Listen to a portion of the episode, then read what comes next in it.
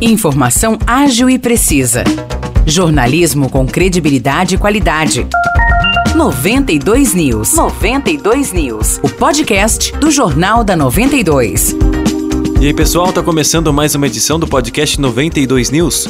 Eu sou o Morris Projan e tô aqui de novo com Nicolas Santos. Fala, Nicolas, tudo certo com você? Tudo certo, Morrice. Olá, pessoal. Vamos aí para mais um episódio do 92 News. A Delegacia de Investigações Gerais, a DIG de São João da Boa Vista, com o apoio da Polícia Militar, prendeu na tarde de ontem um dos suspeitos que furtou uma joalheria lá na esquina das ruas Ademar de Barros e Padre Josué, no centro de São João. A gente até já citou esse caso aqui na edição de ontem, né? Esse crime que aconteceu na noite do dia 18 de novembro. Pois é, Nicolas, o homem que possui passagens por roubo, agressão e porte ilegal de arma foi encontrado na rua Oscar Johnson. Os agentes seguem com as investigações agora para capturar o outro suspeito de ter praticado o furto. Mães de alunos da Escola Estadual Isaura Teixeira Vasconcelos, aqui em São João, pedem que seja concedido o transporte para os filhos. A escola em questão fica no bairro Lucas Teixeira e alguns dos alunos moram no bairro Aurora, no Resedás ou Jacarandás. Mesmo morando em bairros diferentes, alguns estudantes não têm direito ao transporte. Uma das mães que está insatisfeita mora no Jardim Aurora e relata que seu filho, junto com outros amigos,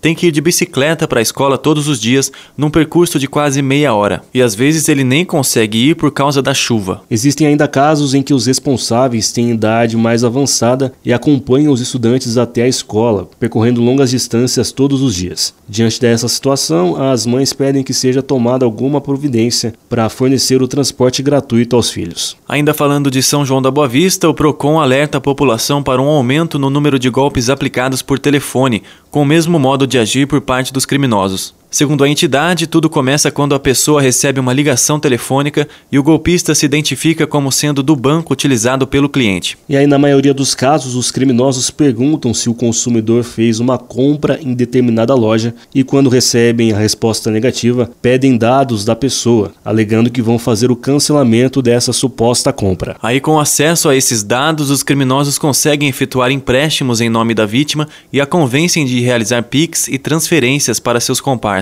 Recentemente, muitas pessoas têm caído nesse tipo de golpe e em outros semelhantes, então é importante ter muito cuidado. Por hoje é isso e para ficar por dentro de todos os detalhes das notícias deste episódio, é só ir lá no nosso Facebook 92FM São João e conferir nosso jornal na íntegra. Muito obrigado pelo carinho da sua audiência e até o próximo episódio. Obrigado, Morrice. Eu que agradeço, Nicolas. Tamo junto e até o próximo episódio.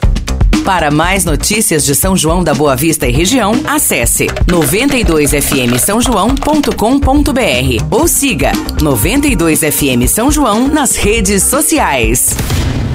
92